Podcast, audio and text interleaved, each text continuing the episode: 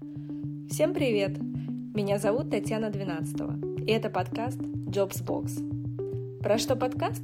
Спросите вы. Идею его создать предложил мне мой иностранный друг, которому я часто рассказывала про мои далеко не безоблачные рабочие будни и поиски себя. Именно тогда мы и придумали, что лучше вещать о наболевшем на аудиторию и обсуждать проблемы поиска себя, профессии, нужного работодателя, подходящей корпоративной культуры вслух, правильными людьми.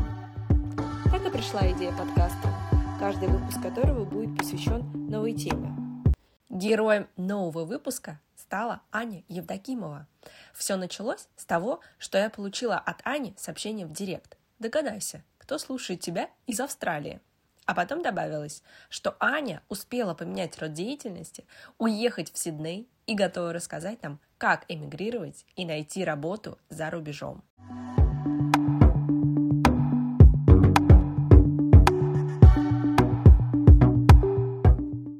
Привет, Аня. Таня, привет. Аня, мой первый вопрос будет состоять из двух частей. Во-первых, расскажи, что подтолкнуло тебя уехать в Австралию, а во-вторых, что подтолкнуло тебя из юриста стать иммиграционным агентом? Тебе надоело быть юристом или это вынужденная мера? Это вынужденная мера, но об этом я расскажу чуть-чуть попозже. Давай начнем с того, каким образом я вообще оказалась в Австралии, как я переехала. А, в 2015 году я поехала отдыхать на Бали, встретила любовь всей своей жизни. У нас ушло, а, скажем так, три с половиной года на то, чтобы понять, что все-таки мы хотим быть вместе. И а, в феврале 2019 года я переехала в Австралию. А, конечно, мне хотелось остаться юристом, потому что я любила свою профессию. Мне она нравилась. Мне нравилось работать в огромной команде Vegas Lex, где мы с тобой вместе работали. Но, э, тем не менее, для того, чтобы стать полноценным юристом в Австралии, мне нужно было учиться, и я не готова была потратить очередные 6-7 лет на учебу и начинать работать с помощника или с разносчика почты в большой юридической фирме. Поэтому я решила обратить свое внимание на что-то другое. Так как я сама прохожу путь иммиграции, у меня есть свой миграционный агент, соответственно, к которому мы обратились на этапе начала а, нашего, моего, точнее, переезда. А, я подумала, а почему нет? Начала, начала этой темой интересоваться, и оказалось, что, оказывается, иммиграция для меня открылась совершенно с новой стороны, что люди не только по супружеским визам эмигрируют, люди эмигрируют по профессиональному потоку, по бизнес-потоку, по различным а, обучающим программам. Ну, иногда бывают там беженские визы. И я подумала, почему бы нет, когда в стране 80% от населения это иммигранты, и люди а, едут и едут и едут, что, в принципе, это, а, интересно, б, это такой опыт тоже, я сказала бы, юридический, который мне не чужд, и плюс с, это хорошая зарплата. Угу. А смотри, а вот все это время, до того, как ты приняла решение перейти из юристов в иммиграционные агенты, а, ты работала удаленно юристом да, на российскую юридическую фирму. Разные часовые пояса, разный климат, заработок в рублях, в рублях, траты в долларах. Как вообще тебе э, удавалось вот этот вот промежуточный этап работать? Это было нелегко, а, потому что действительно, так как ты обратила внимание, зарплата в рублях, траты в долларах, а, ну, совершенно а, это абсолютно разные единицы. Плюс Австралия – это страна с самым высоким уровнем заработной платы, одна из. Поэтому то, что я получала в России, здесь это было абсолютно, ну, знаешь, на маникюр на помады. Естественно, было непросто совмещать часовые пояса, потому что э, поначалу у меня было очень много конференц-звонков, звонков с коллегами, с клиентами, и порой приходилось это делать в 10 вечера по моему времени, в 11 вечера, в 12 вечера. Но никуда не денешься, потому что так получилось, что на тот момент из а, нашей банкротной команды уходило два старших юриста, это я и еще одна моя коллега, поэтому я не могла, я очень уважала и до сих пор уважаю своего руководителя. А, я не могла его оставить в этой ситуации, потому что на нас на двух старших юристах было ну, завязано очень много. Мы этими проектами руководили автономно совершенно. Поэтому я осталась. Проработала я удаленно где-то год. А, а потом было принято решение, что ну и мне как бы нужно было здесь продолж... начинать что-то новое, а, соответственно, фирме нужно было искать кого-то другого, тот, кто будет на месте. Но это был интересный опыт, а, не совсем легкий, но я рада, что он был.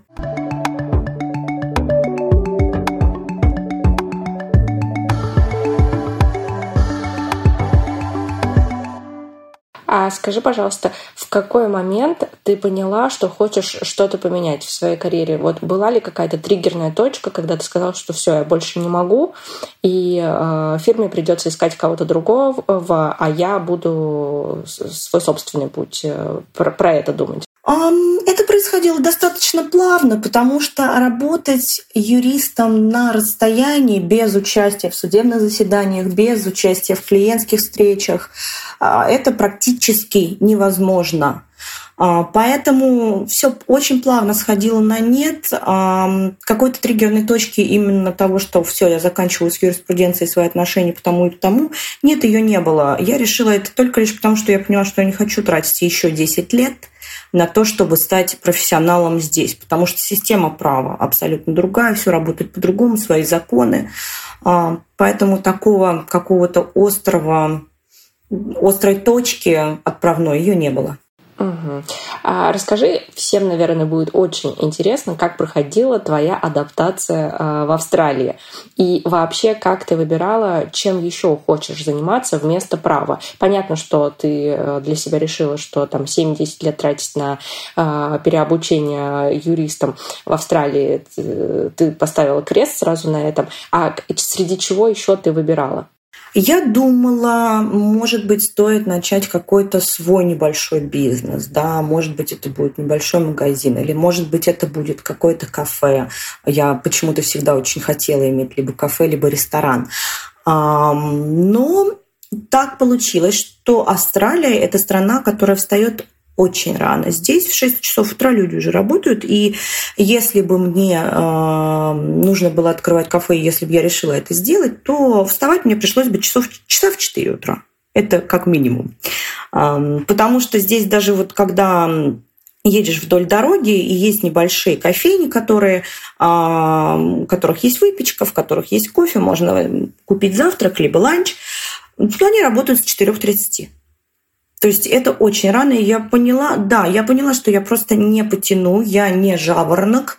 Об этом, кстати, попозже немножко тоже расскажу. А, поэтому эта мечта была оставлена в сундучке, может, когда-нибудь. А, по поводу своего бизнеса я посмотрела, здесь это просто налоговая система очень прозрачная, а, все легко, легче намного, чем в России.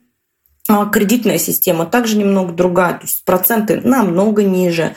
Но мне было страшно в чужой стране начинать что-то свое. Я подумала о том, что нужно заняться чем-то тем, в чем я буду чувствовать себя уверенно. А, и как раз в этот момент ко мне пришла мысль об эмиграции, о том, чтобы быть иммиграционным агентом, потому что это востребовано. Я поняла, что я прочитаю закон, я его пойму, я прочитаю прецеденты, я почитаю еще что-то, я справлюсь, потому что это мне, я уверенно в этом себя чувствую. И вот решила как бы пойти по этим стопам. Но немножечко оговорюсь, пока я еще не получила лицензию миграционного агента, мне нужно сначала а, пройти обучение, потом я получу лицензию миграционного агента, но я работаю э, уже по этой профессии, я консультант иммиграционного агентства. Здесь есть два понятия. А, есть иммиграционный адвокат, а есть иммиграционный агент. Это немножечко разные вещи, а, различаются в учебе, и сама лицензия немножечко другая, потому что как иммиграционный адвокат ты имеешь право практиковать в суде иммиграционное право. Как а, агент иммиграционный, ты такого права в некоторых случаях не имеешь. Но, в общем-то, разница в обучении, во-первых, срок – Иммиграционный агент – это 12 месяцев, иммиграционный адвокат – это от полутора до двух лет. А вот. А, естественно, перед тем, как поступить, нужно сдать IELTS. Где-то это 6, где-то это 6,5.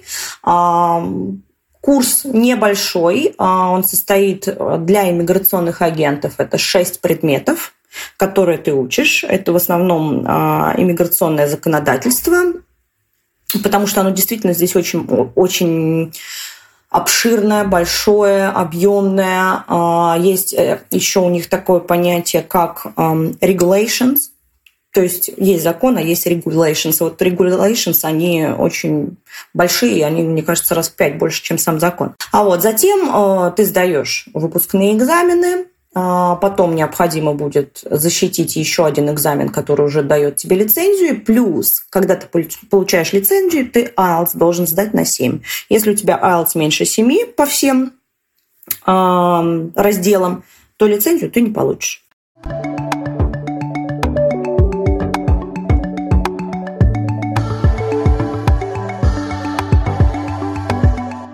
А вот а, расскажи также а, частично там про свою адаптацию. Ты что-то уже упоминала, а, рассказывала про образ жизни а, в Австралии. Расскажи еще, как с английским языком. Вот нужно сдать IELTS. А, твой уровень английского вообще позволяет тебе полноценно там учиться, работать, общаться? И что еще? Какие еще интересные моменты из твоей адаптации ты можешь рассказать в Австралии? А, адаптация моя проходила. Я, если честно, думала, что она будет проходить легче. Я не думала, что может быть связано а, какая-то психологическая подоплека, может быть, в этом во всем. А, период адаптации он действительно был, и он до сих пор длится. Я начала интересоваться этой темой, и говорят, что до трех лет у иммигрантов длится такой вот адаптивный период.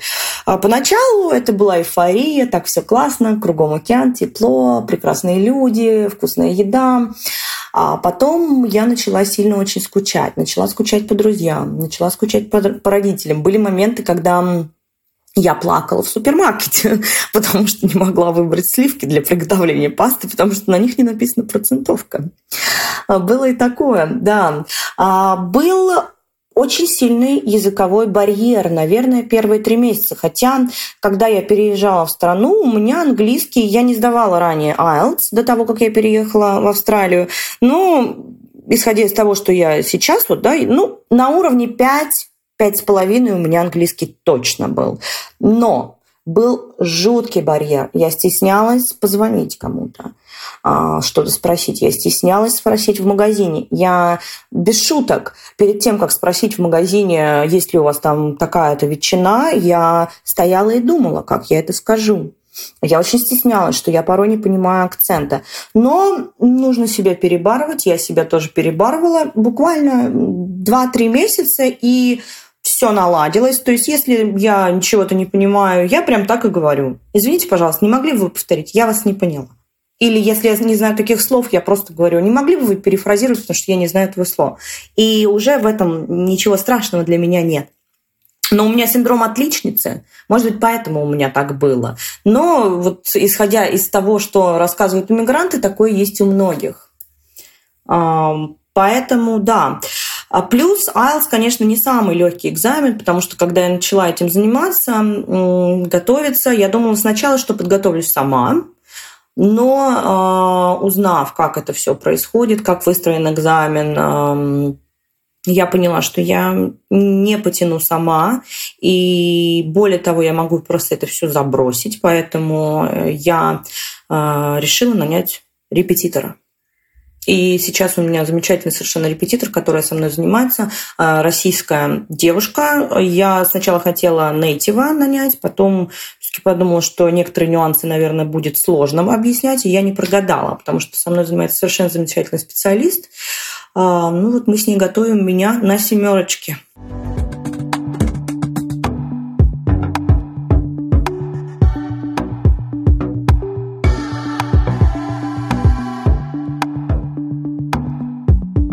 Каким профессиям проще всего иммигрировать в Австралию, а каким тяжелее всего? Вообще, а, если мы говорим про Австралию, да, а, здесь иммиграция строится, профессиональная иммиграция строится как? А, каждый год Австралия публикует список профессий, которые востребованы в стране.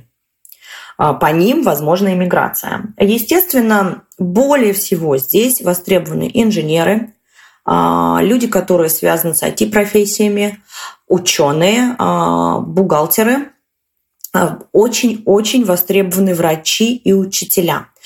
А, но врачам эмигрировать сложнее всего и вообще медперсоналу, а, медсестрам, потому что приходится доучиваться. Врачи должны, во-первых, сдать теоретический экзамен, должны сдать практический экзамен, а потом они должны работать под супервайзингом врача австралийского, плюс учиться, доучиваться в зависимости от специальности. Иногда это бывает до 6 лет да, и этот путь очень сложен, немногие на него решаются. Но с другой стороны, а, есть очень весомые плюсы. А, зарплата австралийского GP, а, это сравнимо с терапевтом, ну, в районе 300 тысяч долларов в год. Я считаю, что ради такой зарплаты, в принципе, можно немножечко помучиться, как говорится. Но да, э, врачи да, им приходится переучи, пере, переучиваться. Инженерам не приходится, айтишникам не приходится, бухгалтерам также не приходится, ученые, ну там в зависимости кто и как. А, приходится доучиваться электрикам, помню на память точно, приходится доучиваться ребятам, которые а, занимаются починкой холодильников и установкой починкой а, кондиционеров. Но я не могу сказать, что это точно все профессии, которым нужно доучиваться, потому что в списке около 500 профессий, и все на память, естественно, я не помню. Я подготовила для тебя список самых востребованных профессий за финансовый год 2019-2020. А финансовый год в Австралии с июля по июль. То есть это получается с июля 2019 по июль 2020 самые популярные профессии – это бухгалтер, это software инженер, ребята, которые э, программы делают, это аудитор, это инженер-механик и это IT-бизнес-аналитик пять профессий, которые были самые-самые востребованные и на которых выдали самое большое количество виз. Но а, по большому счету, если профессия находится в списке, значит на нее есть спрос. Поэтому иммиграция по этим профессиям возможна. И относительно того, кому легче, кому не легче, проще всего тем, у кого есть профильное образование в этой сфере, и тем, кто по этому профильному образованию работал, потому что а, приходится сталкиваться с тем, что люди, эмигрирующие из России, у них, как мы это называем э, между нами коллегами, полный винегрет. Учились на экономиста, работали айтишником, потом работали строителем, потом еще кем-то работали, потом выучились на дантиста. В общем, вот такие прыжки совершенно нелогичные. А, мне кажется, все зависит здесь, конечно, от того, что у нас есть некий прессинг наших выпускников школ, что ты должен поступить после 11 класса, иначе все, жизнь твоя пропала, будешь дворником. А, поэтому люди, не зная, чего они хотят, поступают на экономиста, юриста, бухгалтера и же с ними, а потом благополучно э, занимаются, получают какие-то курсы, которые не являются высшим образованием, становятся а, дизайнером интерьера, и работают и счастливы, потом они хотят переезжать, но для того, чтобы переехать, нужно высшее образование, и переехать они не могут. А, смотри, вот какой вопрос. А, он а, будет про живой пример меня. Вот, скажем, я решила переехать в Австралию и там продолжить свою работу. Сейчас я отучилась на курсы UX-исследователя. Да, это исследование пользовательского опыта.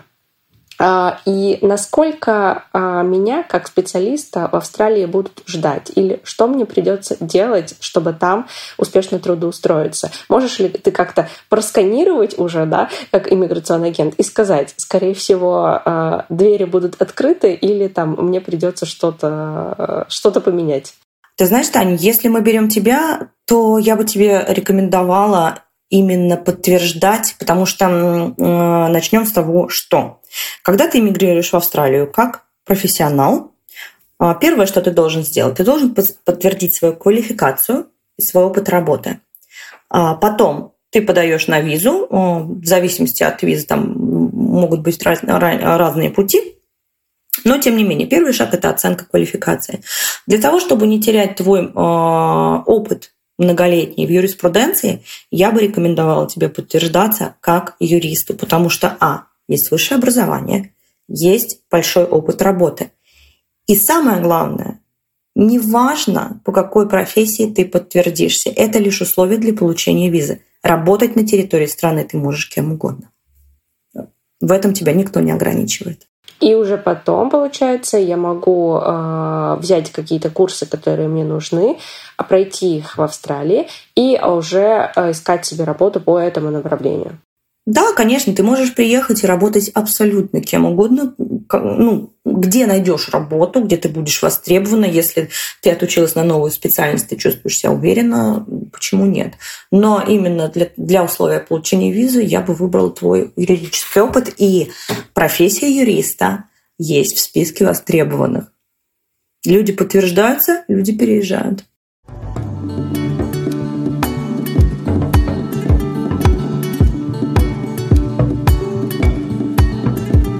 Вообще-то меня удивило, когда говорила про востребованные профессии, тем, что в этом списке есть бухгалтера. Неужели э, век бухгалтера э, не, не закончен? То есть его же уже э, априори заменяют э, какие-то ПО, какие-то программы, которые тебе сами, компании сами все считают.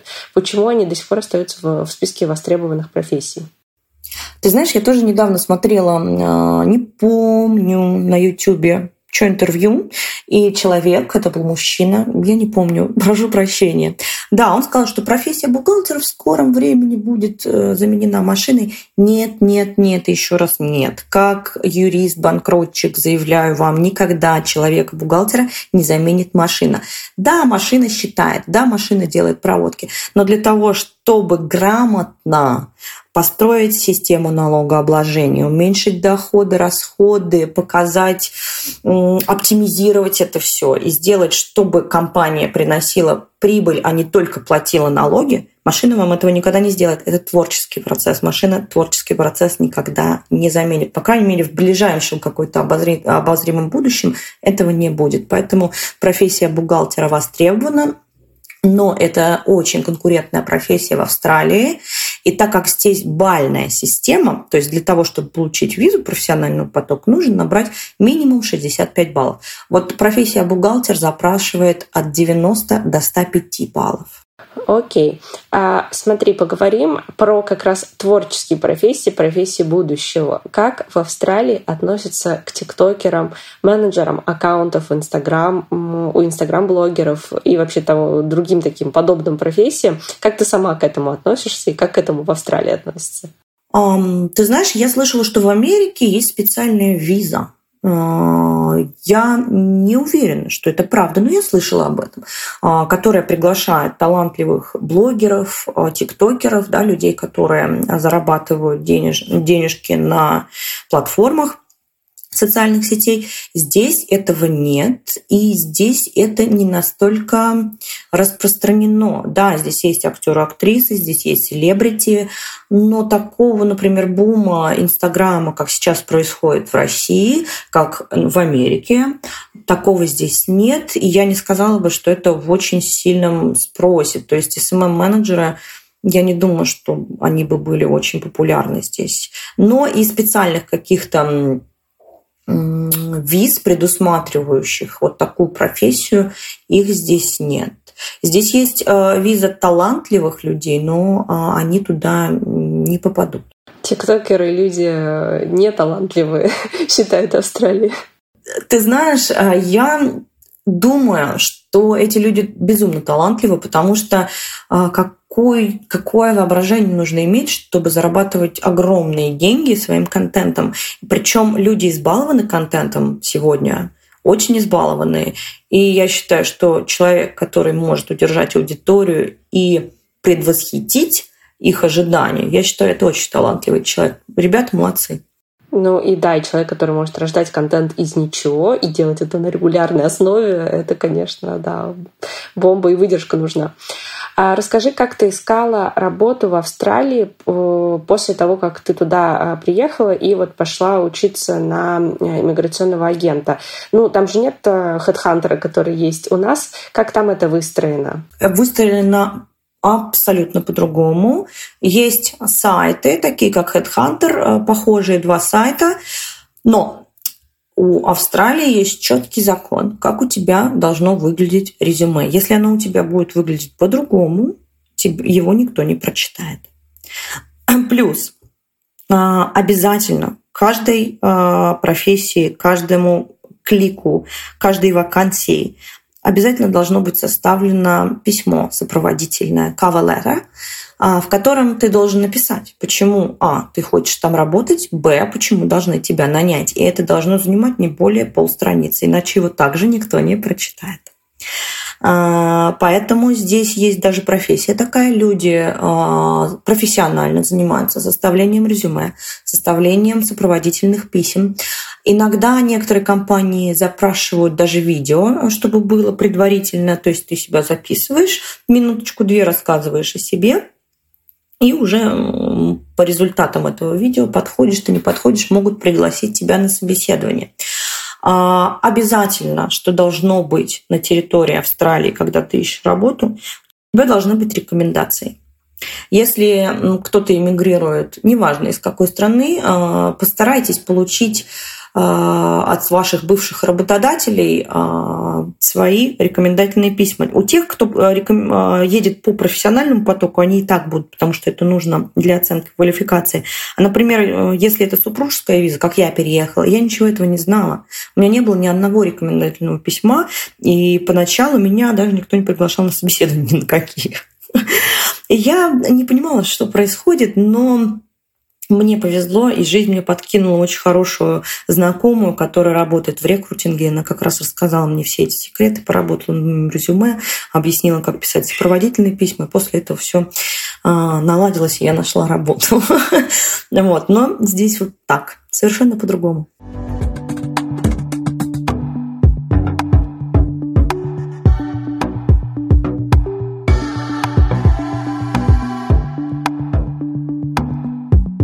Расскажи, когда вот тебя пригласили первый раз на собеседование, что ты чувствовала, как это происходило? Я очень волновалась.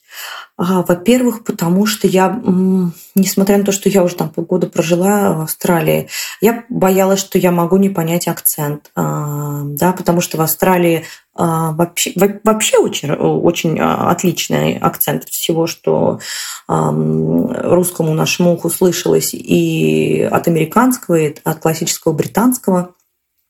Акцент они разные, эти акценты, поэтому плюс еще люди-иммигранты, 80% населения, не забываем, поэтому ты можешь попасть на кого угодно. А когда, например, разговаривают на английском люди из Китая, я их не понимаю. Я их просто не. Я не могу их понять. Не хочу никого обижать, но они разговаривают очень непонятно. Э, из Индии люди разговаривают на английском тоже очень сложно. Э, вот этого боялась. А, боялась, что могу не подойти, потому что подавала ну, куда угодно, знаешь, на какую-то административную поддержку, потому что я не могла сидеть дома, а меня это угнетало, и я понимала, что на позицию там иммиграционного консультанта, помощника иммиграционного агента пока я не потяну, потому что вот надо еще, надо еще почитать там и т.д. и т.п.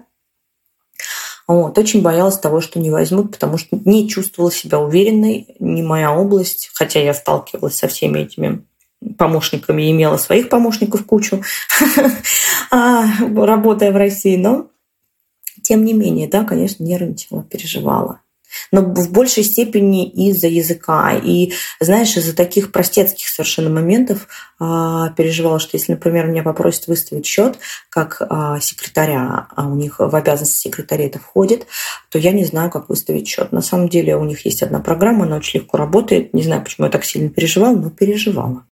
А, расскажи, чем принципиально отличается твой рабочий день в Австралии от того, как это было в России? Принципиально день, во-первых, отличается тем, что он начинается гораздо раньше. Как я и говорила, Австралия – это страна, которая просыпается очень рано, поэтому я просыпаюсь в 6, 6.30, 7, и я начинаю работать очень рано. А, я работаю из дома, я не работаю в офисе, Поэтому сказать, чем принципиально отличается австралийский офис от российского офиса, я могу эм, только лишь по наблюдениям, потому что я была в офисах своих друзей, в офисах своего любимого человека. Во-первых, пятница, да, в России в пятницу все работают. Здесь, если ты звонишь кому-то в пятницу по делам после часа дня, а, с 90% вероятностью тебя пошлют далеко и надолго, потому что час дня, пятница, все, нам надо отдыхать. Это раз. Два. Австралийцы обожают тимбилдинг. Они постоянно ходят на какие-то корпоративы, они куда-то ездят вместе, они выходят в, э, в свет, скажем так. Это может быть э, ресторан, бар, театр, еще что-то. Это может быть океаническая рыбалка. А, то есть они очень любят строить отношения вне работы со своими коллегами. А, в-третьих, а, это возможность барбекю э, в офисе на балконе. Такое тоже есть. То есть э, офис покупает барбекюшницу, ребята жарят барбекю, холодильник э, в офисе, если ты там увидишь пиво или вино, это совершенно нормально. То есть как бы он там может всю неделю стоять, и э, либо это по пятницам там люди пьют э, винишко или пиво, э, либо после рабочего дня. Это совершенно нормально, потому что в Австралии можно, э, выпив два бокала вина, спокойно садиться за руль и ехать. Это легально. Вот. И, в общем-то, сам баланс личная жизнь и работа, он здесь совершенно другой. Здесь самое важное это семья, это твой дом, это твои родные, это твои друзья. Поэтому в основном все профессии, не берем сюда, естественно, юристов и врачей, они очень четко ограничивают а, свою, свое рабочее время. То есть если они работают до шести, значит, ни минуты позже никто там сидеть не будет. А почему ты сделала исключение для юристов и врачей? А, потому что врачи, как и везде, работают очень много в Австралии. А, юристы, соответственно, тоже, потому что если ты не будешь со своим клиентом как юрист, а, как и в любой другой стране, 24 на 7, ты потеряешь этого клиента. Юристы работают без ограничений, но на минутку здесь и ставки юристов, которые начинаются с 350 долларов за час за паралигала. А как раз э, была, э, познакомилась однажды с э, врачом-австралийцем, который гостил у нас в России во время чемпионата мира по футболу, и расспрашивала его про отпуск, который у него был на тот момент, и поняла, что они, австралийцы, да, ездят только раз в году в свой отпуск и гуляют на все деньги. Я уже тебя как-то спрашивала про отношение австралийцев к отпуску, прокомментируй прокомментируй, пожалуйста, для наших слушателей, как они относятся к отпуску. А согласна, что австралийцы, особенно мужчины, они вот каждый год ездят в отпуск. Если они едут, то они едут как будто в последний раз. Они гуляют на все деньги. Австралийские мужчины очень щедрые. Но еще за счет того, что Австралия дорогая страна, и отдыхать здесь, проводить отпуск здесь, это очень дорого. Поэтому, когда австралийцы приезжают в Азию, это такие копейки для них, что, естественно, они шикуют. Я бы не сказала, что они на последние деньги отдыхают. Нет. А, но спускают неимоверное количество денег просто потому, что для них это так дешево, что ну, они могут себе это позволить. Многие люди те, кто действительно зарабатывают деньги, обеспечивают свои семьи, они могут позволить себе только один раз в году ездить в отпуск. И я думаю, что именно поэтому твой знакомый доктор, да, потому что здесь, если ты не будешь работать постоянно, особенно на такой престижной работе, как доктор, ты ее просто потеряешь. Поэтому, да, это один раз в год, но он будет очень шикарный, я бы сказала. Потому что у меня, например, а, Джеймс мой, он инженер, он тоже, у него отпуск один раз в год, это три недели, все, больше он взять не может.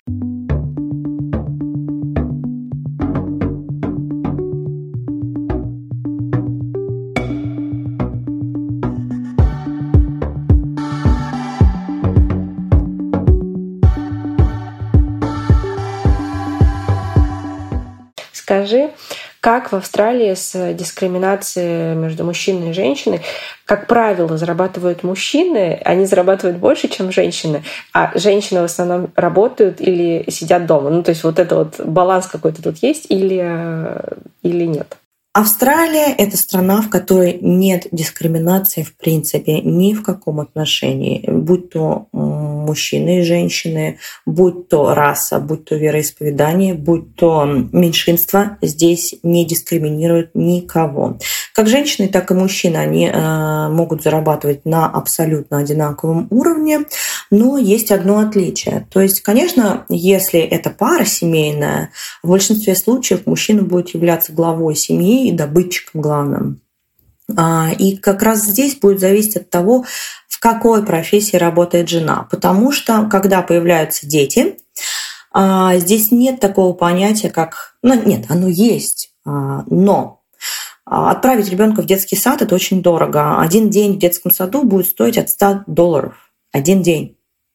И если зарплата жены, эм, к примеру, такая же или чуть-чуть больше, чем а, нужно будет заплатить за детский сад, то австралийки и женщины, живущие здесь, они предпочитают воспитывать детей дома. А если у тебя 2-3, а в Австралии норма это 3-4 ребенка, Естественно, женщины сидят дома, потому что, ну, ты представляешь, у тебя 4 человека маленьких бегают по дому, ты 400 долларов в день должен платить за детский сад. Это очень дорого. Да, поэтому женщины сидят дома, но э, нет такого, как, например, это есть, к сожалению, пока еще есть в России.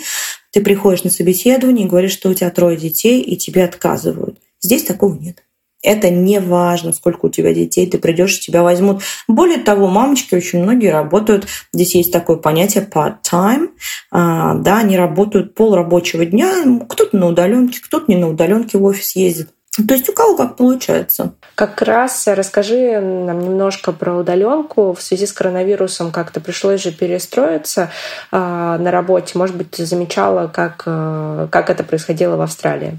А, в Австралии все происходило не очень резко. А, постепенно по шагам закрывались Сначала кафе, рестораны, отели, кино, залы и так далее. Потом уже у нас был э, в апреле карантин, но мы просидели дома, наверное, недель шесть под таким прям строгим карантином.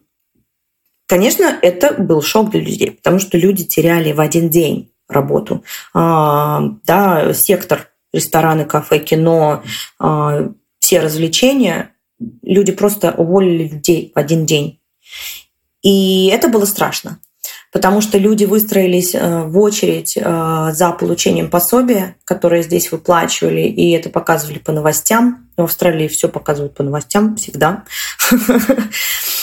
Э, поэтому было страшно смотреть, и когда позвонил босс моего мужа и сказал, что мы закрываемся, и для тебя работы нет, вот здесь нам стало очень страшно, потому что, да, у нас есть какая-то финансовая подушка, но у некоторых людей, например, ее нет, но мы не знали, насколько работы не будет. И где-то около трех недель он просидел без работы, потом к счастью, все наладилось, он начал заново работать в той же фирме, но мы пережили большой стресс, и очень многие люди пережили стресс. За счет того, что много иммигрантов, а, очень многие люди уехали, потому что их уволили, а виза предусматривала то, что их работодатель, и они не смогли легально остаться в стране, им пришлось уехать. Да, коронавирус — это э, стресс для всех, но еще больший стресс а, иногда вызывает вопрос, связанный с пенсией. Расскажи, а, думаешь ли ты про пенсию? А, и что ты думала про пенсию, будучи в России и сейчас, будучи в Австралии? Какой интересный вопрос. В России я не думала про пенсию, в принципе, вообще, потому что э, в нашей стране настолько странно все происходит, и настолько мне, даже человеку, который работает, работал в сфере банкротства, и я сталкивалась с пенсионными всякими штучками, я не понимала, как рассчитывается пенсия. Я не понимала, от чего она зависит. Я не понимала, как она работает. И я, несмотря на то, что у меня всегда был только белый заработок, никогда не полагалась на то, что у меня будет какая-то пенсия. Я рассчитывала всегда на себя.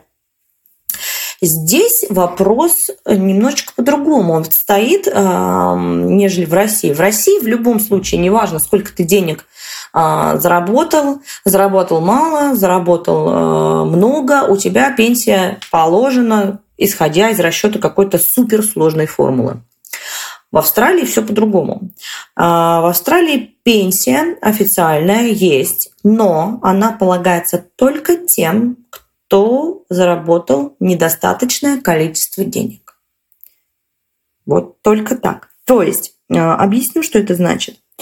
А, когда ты работаешь в Австралии, каждый работодатель обязан заплатить за тебя каждую неделю 11% от размера твоей заработной платы в пенсионный фонд. А, здесь нет такого, как пенсионный фонд Австралии.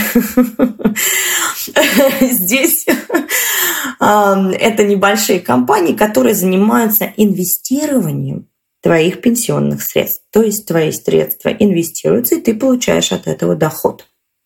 Ты это все видишь, у тебя ежемесячно тебе приходят выписки. Соответственно, если ты хорошо синвестировал, у тебя пассивный доход идет. Да? И если и это и есть твоя пенсия. Да, если ты ниже определенного порога денежных средств и зарабатывал, и инвестировал, тогда тебе полагается пенсия. Пенсия до полутора тысяч австралийских долларов в месяц. А, это немного, сразу скажу, это немного. А, смотри, завершающие вопросы. А, скажи, какой бы ты совет дала тем, кто собирается иммигрировать в любую другую страну, да, можно там не обязательно фокусироваться на Австралии, которые сидят, да, люди и выбирают, куда ехать, э, да, чтобы работать, чтобы продолжать свою карьеру. Какой бы ты совет дала? Как выбирать? А, во-первых, я бы посоветовала, когда вы планируете эмигрировать в какую-то страну, даже если вы остановились на одной стране, обязательно съездите в эту страну не как турист. Съездите на два, на три месяца, поживите, посмотрите, потому что э, сталкиваюсь я с тем, что люди, никогда даже не бывавшие в стране, приезжают, и у них культурный шок, они живут здесь год, и они уезжают. Ну, это не только Австралия, это любая страна мира может быть, да, поэтому э, глазами туриста всегда все прекрасно. Но когда ты живешь здесь как житель, это нечто другое. Поэтому, конечно, я порекомендовала бы съездите, посмотрите. Вот именно так, как вот вы являетесь местным жителем, не туристом. Это первый совет. Второй совет. Э, если эта страна англоговорящая, ребята, учите английский. Сдавайте IELTS. Существует самый большой миф, что я приеду в страну, я выучу там английский за два месяца, потому что я погружусь в языковую среду. Не выучите. Это раз. Два. Вы будете настолько страдать, не понимая людей ни в магазине, ни на заправке. Как вы работу собираетесь искать? Вас на интервью пригласят. Как? Вы же ни бе, ни ме не сможете сказать. Более того, не просто учить английский, готовиться к IELTS, а учить плюс еще и деловую лексику и правила написания имейлов, потому что это абсолютно свои законы, они совершенно другие, нежели у нас. Поэтому английский наше все или любой другой язык, потому что если, например, это Германия, то это будет немецкий, если это Франция, это французский язык, начинайте с этого потому что вам гораздо проще будет, когда у вас есть уже какая-то база. Лучше, чтобы эта база была хорошая. Спасибо. Э, мы перейдем сейчас к коротенькому блицу, и я тебя поспрашиваю вопросики об Австралии. Расскажи про свою реакцию, когда ты впервые увидела кенгуру. Страх и восторг. Одновременно. Восторг, потому что это настолько прекрасные существа. Это настолько необычно. Я была в полнейшей эйфории. Но страх, потому что действительно они могут легнуть, встать на хвост, легнуть тебя лапами и ну, просто сломать тебе позвоночник. Да, такое может случиться. Поэтому да, страх был, но тем не менее, так как я увидела первый раз кенгуру, это была ферма, на которые их разводили, они были, естественно, приучены к людям, потому что каждый день туда люди приезжают, там их обнимают, селфи с ними делают и так далее. А, поэтому все прошло гладко и хорошо. Но в дикой природе, ребят, лучше к кенгуру не подходить, если вы видите, что особенно если кенгуру встал на хвост, никогда не подходите. Это знак того, что он нападет. И убегать нельзя, надо находиться, смотреть на, на животное и отходить спиной, скажем так, да, лунной походкой Майкла Джексона. Понятно. А, хороший совет, э, особенно для тех, кто собирается посетить Австралию. А расскажи, как ты справила свой первый день рождения в Австралии? Мы поехали на австралийскую дачу. Такое бывает, австралийская дача? Да, австралийская дача – это такое очень забавное на мой взгляд, проявление, потому что а, австралийская дача, что это такое? А, это люди, которые а, покупают себе автодома, да, они приезжают а, на одно место, эти автодома там оставляют, они просто снимают с них колеса и оставляют там. А, и там приезжают туда, это как маленькие holiday houses, и как раз у родителей а, моего мужа есть такой маленький holiday house. То есть они пристраивают к ним верандочки, еще что-то. И мы решили, что да, мы хотим поехать туда, потому что там тихо и спокойно. Мы как раз в тот период что-то так устали. Плюс у меня еще стресс был от того, что вот от, от, от миграции всего, всего вот этого, всего этого быстрого изменения. Поэтому мы поехали туда и провели там три чудесных дня. Отлично. И последний вопрос. Какие новые привычки ты завела с переездом в другую страну? Улыбаться. Улыбаться чаще, улыбаться просто когда встречаешь на улице человека, разговаривать с человеком, когда просто в магазине или еще где-то в России такого нет. А, но улыбка – это постоянно. И я первое время не могла улыбаться, а потом как-то само у меня раз и заработала. А, плюс раньше вставать, раньше ложиться, потому что страна живет по другим законам. А, ну да. И относиться более уважительно к окружающей среде, к нашей планете, сортировать мусор, не покупать пакеты, не покупать пластик, стараться покупать продукты в каких-то тарах, которые потом могут быть переработаны. А, здесь очень заботиться об окружающей среде. И вот это тоже вошло в привычку, и я очень рада, что оно вошло. Класс. Из всего того, что ты перечислила, по-моему, все три очень хорошие привычки, которые не помешали бы и нам, русским, здесь, в России. Спасибо. Друзья, Оставляйте свои комментарии и пожелания под выпуском. Возможно, именно вы предложите новую тему разговора для следующего выпуска. Слушайте подкаст Jobs Box и работайте. Работайте над собой.